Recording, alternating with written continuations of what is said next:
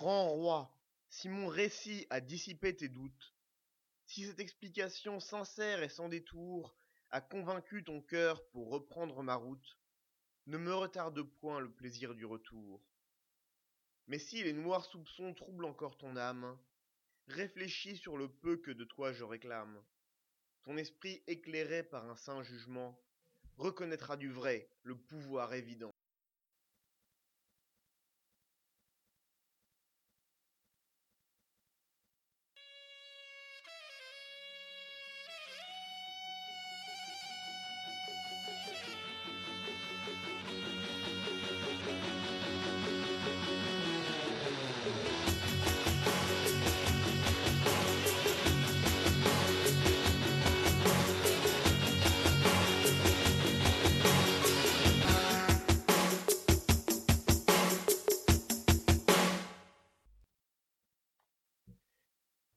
Sanudo entend d'abord le claquement des bottes du messager qui grimpe l'escalier quatre à quatre. Ce n'était jamais un bon signe, pensa-t-il. Maître, maître On cogna à la porte. Le riche marchand laissa le messager entrer. Les Portugais Ils l'ont fait Le messager, couvert de sueur, à bout de souffle, une immense cargaison de poivre, arrive en contournant l'Afrique. Sanudo, le grand marchand italien, avait craint cette nouvelle. Les marchés de la Méditerranée qui, pendant si longtemps, ont été le cœur battant de l'Europe commerciale, sont finis.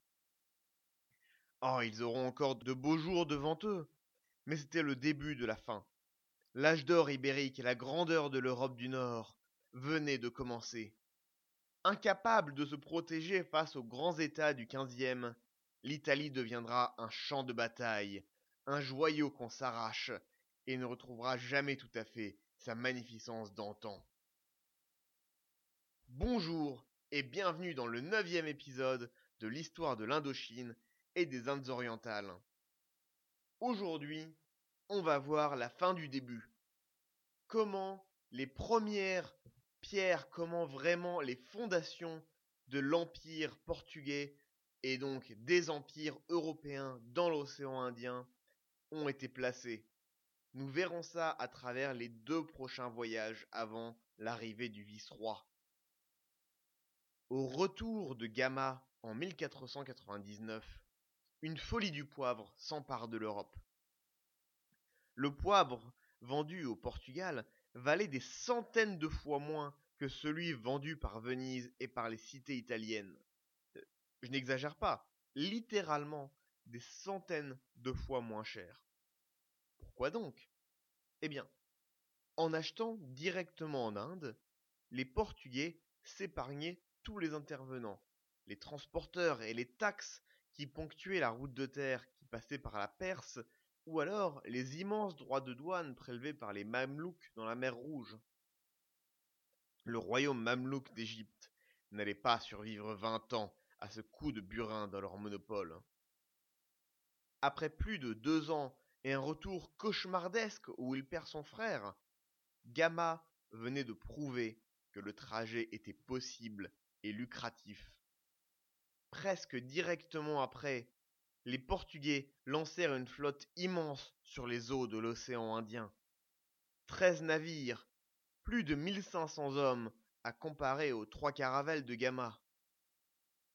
Aujourd'hui, nous allons aborder une question simple. La route est ouverte. Comment les Portugais vont-ils poser les bases de leur empire? Une des grandes leçons du voyage de Gama était que les marchandises portugaises étaient si inutiles qu'elles en étaient insultantes comme cadeau pour les chefs de l'océan Indien, notamment le Zamorin de Calicut.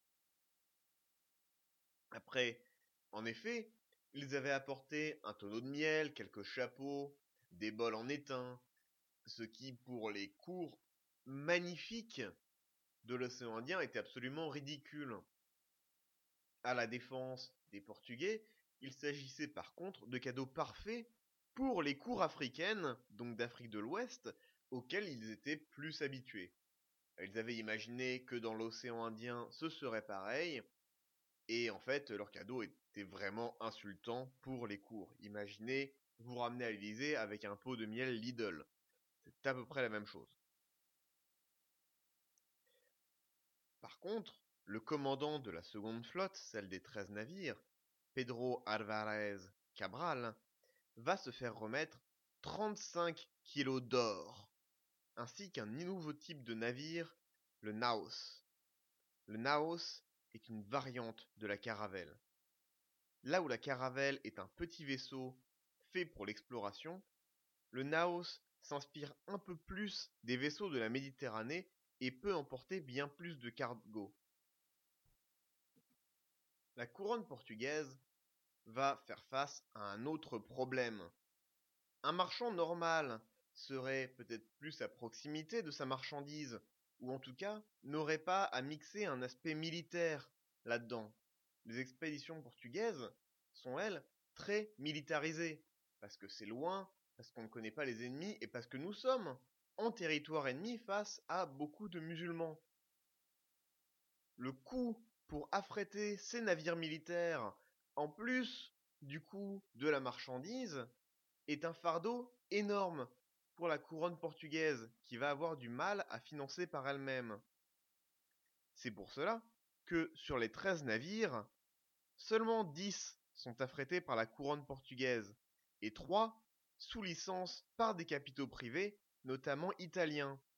Ce système de capital reviendra assez rapidement après le second voyage de Vasco de Gama qu'on va couvrir plus tard dans cet épisode, avec des marchands étrangers notamment sous capitaux allemands et d'Europe du Nord, qui vont pouvoir affréter leurs propres navires sous licence de la couronne en reversant 25% de leurs profits à la couronne du Portugal.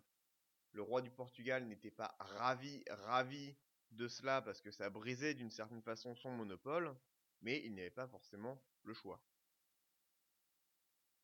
Qui était donc Pedro Alvarez Cabral, le chef de cette expédition Eh bien, Cabral a un parcours très similaire à celui de Vasco de Gama. Un benjamin de petite noblesse, il fait ses armes en Afrique et gagne le titre de Fidalgos. Néanmoins, en tant que benjamin qui doit sa position au roi, il sera fidèle à la couronne, à l'inverse d'autres membres de la vieille noblesse.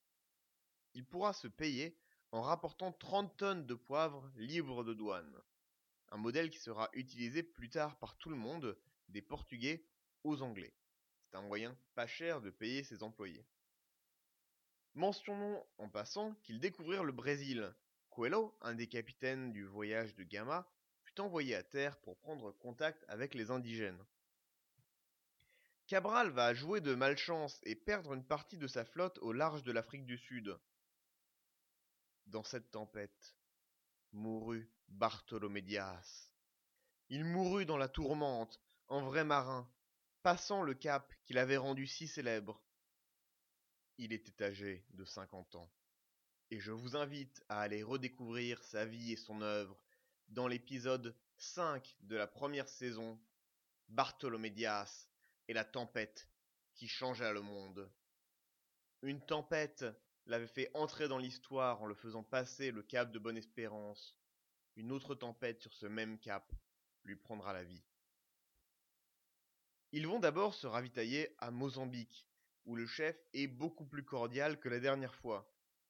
J'imagine qu'il n'avait pas envie de reconstruire sa ville après que Gama l'ait rasé lors du premier voyage. Ça se comprend. Comme on l'a vu, les Portugais n'ont pas grand-chose à vendre aux Indiens. Pour acheter des épices, il fallait de l'or. Une des missions de Cabral était donc de trouver les ports où se vendait l'or africain. Il est en quête de Sofala, et de Kilwa, décrit par l'espion Kovilam, celui qui finira sa vie en Éthiopie. Ils vont louper Sofala, mais trouver Kilwa. L'émir leur réserve un accueil cordial, mais sans plus, et ils refusent de prêter allégeance au roi du Portugal ou de se convertir au christianisme, comme le demandait Cabral. Pas le temps de rester, il fallait prendre les vents, et Cabral partit, non sans faire un coucou au sultan de Malindi, son allié local que nous avions découvert dans l'épisode 7. Cabral arriva à Calicut en seulement six mois depuis Lisbonne. Là, notre bon ami le Zamorin a dû faire une drôle de tête. Rappelez-vous, sa dernière rencontre avec les Portugais ne s'était pas très bien passée, de méfiance en malentendu, finissant par une bataille navale. En plus, ces vaisseaux sont bien plus gros. Plusieurs sont au moins deux fois plus gros que ceux de Gamma. Il ne s'agit plus de vaisseaux d'exploration, nous connaissons la route. Le Zamorin voit arriver une flotte de six ou sept navires, les survivants de tempête. Et c'est bien ce que trois vaisseaux ont pu faire. Imaginez ce que six peuvent. Il va tout faire pour leur offrir un séjour agréable. Des présents, des fêtes, il y a un échange des otages capturés lors des premiers voyages, et les Portugais se voient offrir une petite concession pour le commerce, pour euh, y mettre un feitor il y a même un échange d'ambassadeurs. De son côté, Cabral arrive avec des cadeaux somptueux pour compenser l'ambassade un peu faible de Gama. Tout cela paraît beau. Un peu trop beau. En effet, les marchands musulmans voient d'un mauvais œil leur arrivée. Ils se rendent bien compte qu'ils ne pourraient que moyennement résister à une attaque en règle des vaisseaux portugais, ils tiennent les rênes du commerce de l'océan Indien, mais cette domination se tient grâce à une politique assez agressive d'élimination de toute concurrence commerciale un peu sérieuse. Ils vont utiliser une tactique qu'ils avaient déjà utilisée quelques années plus tôt sur la côte du Coromandel en face du Sri Lanka. Semri, un des représentants musulmans, va provoquer une émeute il dirige la foule contre la factorerie portugaise. Plus de cinquante Portugais périssent dans les flammes et le chaos. Mais beaucoup parviennent à s'enfuir et à rejoindre le rivage où ils peuvent se regrouper, à l'abri, sous les canons de la flotte. Cabral n'est pas un mauvais bougre. Il va laisser deux jours aux Amorins pour présenter des excuses ou une compensation, mais rien ne vient. Alors vint l'ordre fatidique. Cabral ordonna qu'on saisisse les vaisseaux morts au port et qu'on les brûle. En laissant les passagers à bord, évidemment. Puis, il ordonna qu'on prépare les canons. Dans un rugissement de tonnerre, les navires ouvrirent le feu sur la ville. Un déluge de feu et d'acier incessant. Pendant deux jours, les boulets pleuvent sur Calicut tuant plus de 600 personnes. Cette tragédie est appelée le massacre de Calicut. Plus précisément, les 50 Portugais tués dans l'émeute, c'est ce qui est appelé le massacre de Calicut. Les 600 personnes mortes dans le bombardement de Calicut ainsi que tous les marchands musulmans, euh, il n'y a pas de nom pour ça. C'est pas très grave. On peut légitimement se demander pourquoi le Zamorin n'avait rien fait? Était-il derrière tout ça? Était-ce un complot raté? Le palais où les Portugais pouvaient flotter leurs drapeaux, les entrevues n'étaient-elles qu'un piège élaboré? Plus probablement, le Zamorin était lui-même pris au piège. D'un côté, les canons portugais, certes, mais de l'autre, sa ville est basée sur le commerce, il ne pouvait vraiment pas aliéner les marchands musulmans. Il y avait beaucoup d'autres villes, comme Cochin, qui seraient ravis de les accueillir. La richesse et la pérennité de sa ville demandaient qu'il ne fasse rien. Cet homme, ce vieil homme, n'avait vraiment pas de chance, victime des circonstances et d'incompréhension. En repartant, Cabral va s'arrêter à Cochin, un peu plus au sud où il laissera un Feitor. Cochin, c'est une ville qui, comme Malindi avec Mombasa, est en conflit avec Calicut. Il va aussi s'arrêter à Cananor pour remplir leur cargo d'épices et au passage pillera un navire musulman.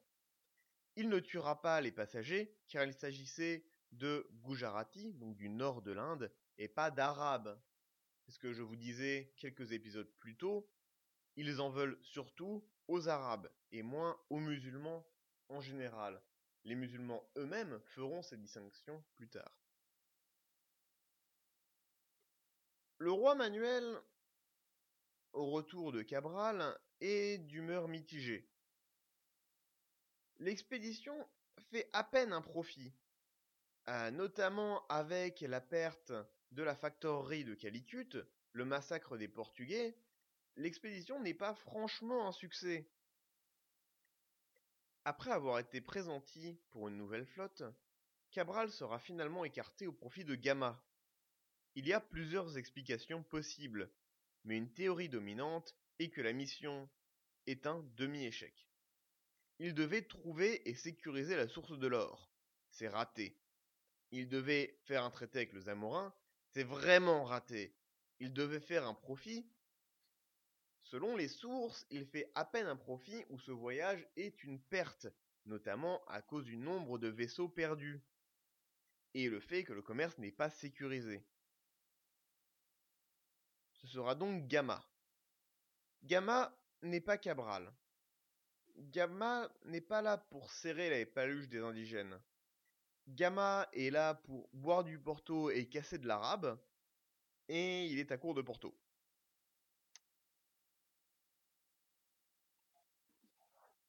Vingt grands navires vont partir pour assurer la domination portugaise.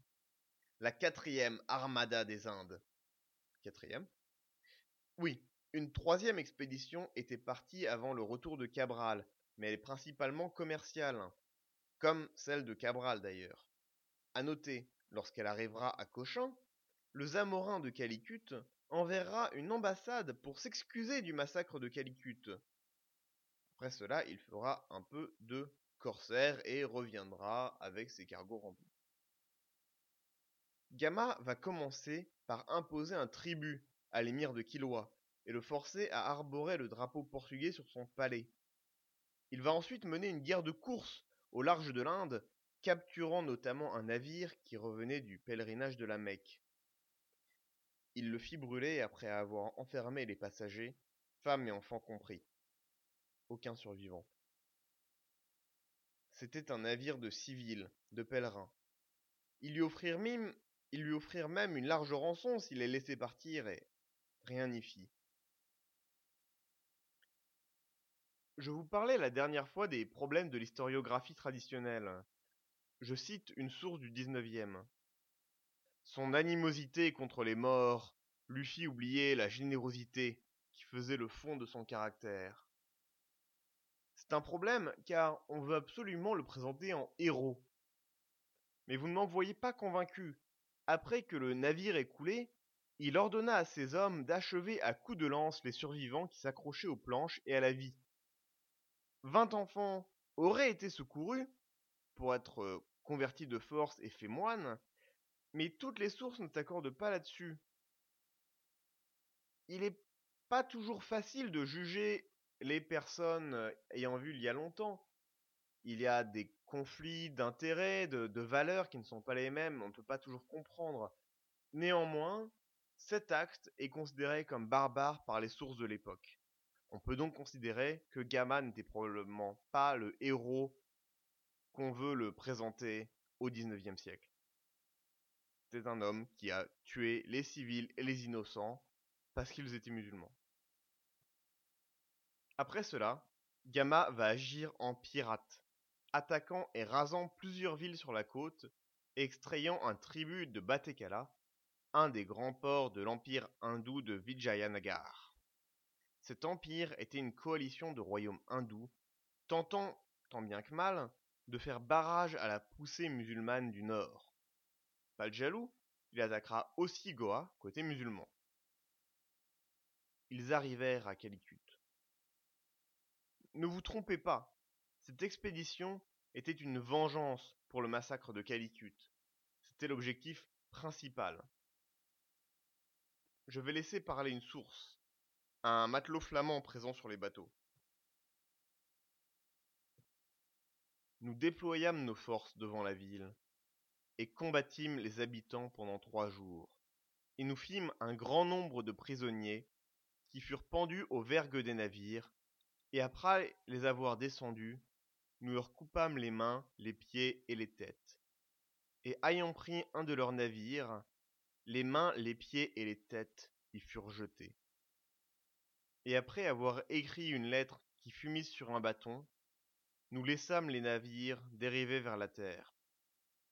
Nous prîmes là un navire auquel nous mîmes le feu, et beaucoup de sujets du roi y furent brûlés.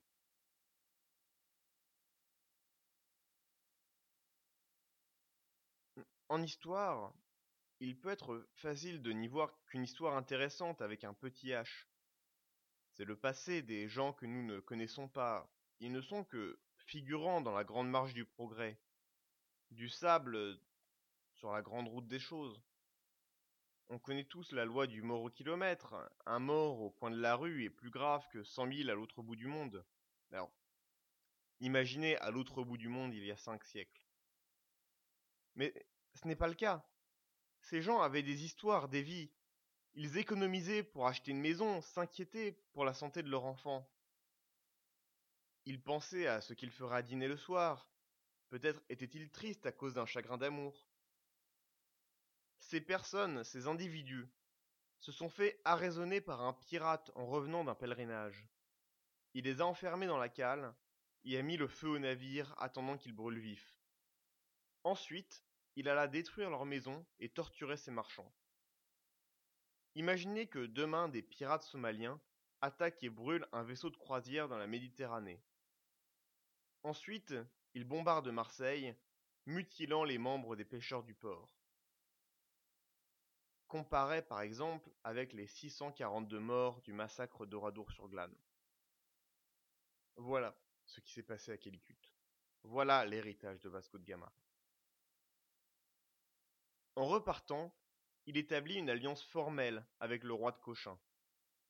Là, une flotte importante du Zamorin le rattrapa, mais il réussit à les chasser malgré la différence numérique. On apprend ici plusieurs choses.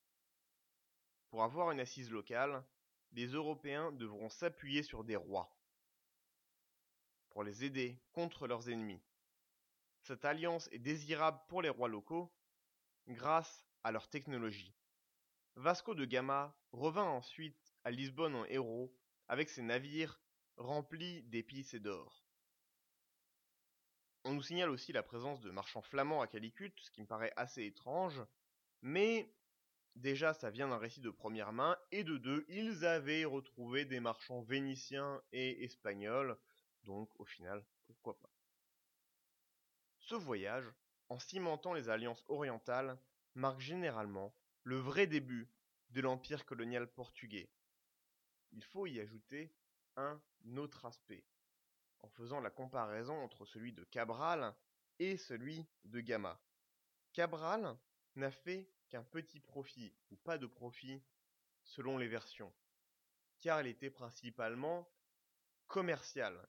Il voulait établir une factorerie, et la démonstration de force n'est venue qu'en dernier recours. A l'inverse, Gamma a d'abord fait la démonstration de force. Il a montré à tout le monde qu'il pouvait faire ce qu'il voulait. Et dans un deuxième temps, il a fait son entreprise commerciale, en y ajoutant la prise de marchandises par la violence, par la piraterie. Et là, il a rapporté un profit énorme. Les Portugais n'oublieront pas cette leçon. Dans le prochain épisode, nous verrons comment les Portugais vont construire sur ces fondations.